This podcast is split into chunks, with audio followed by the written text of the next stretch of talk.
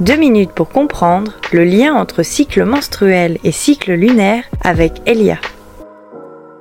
Bonjour, moi c'est Romy et aujourd'hui on va parler du lien entre le cycle menstruel et le cycle lunaire. En effet, selon des hypothèses, le cycle menstruel et le cycle lunaire étaient auparavant synchronisés. Ce seraient nos modes de vie actuels, déconnectés du rythme de la nature avec des horaires décalés du cycle jour-nuit, mais aussi la prépondérance de la lumière artificielle et l'arrivée de la pilule qui ont fait que les deux cycles ne sont aujourd'hui plus forcément alignés. Il faut savoir que le cycle lunaire a une durée d'environ 29,5 jours, tandis que le cycle menstruel a une durée moyenne de 28 jours. Coïncidence, pas pour tout le monde. Le cycle lunaire, tout comme le cycle menstruel, est composé de quatre phases que l'on peut relier et qui correspondent aussi aux quatre énergies de la vie naissance, croissance, épanouissement, décroissance. Le premier quartier correspondrait à la phase préovulatoire où le taux d'oestrogène remonte. L'énergie est montante car l'organisme reprend des forces. La pleine lune correspondrait à la phase ovulatoire. L'énergie et la libido sont à leur paroxysme. Le dernier quartier correspondrait à la phase prémenstruelle, une phase idéale pour prendre du temps pour soi. Et la nouvelle lune, qui correspondrait à la phase de menstruation, le corps se débarrasse de ce dont il n'a plus besoin pour débuter un nouveau cycle.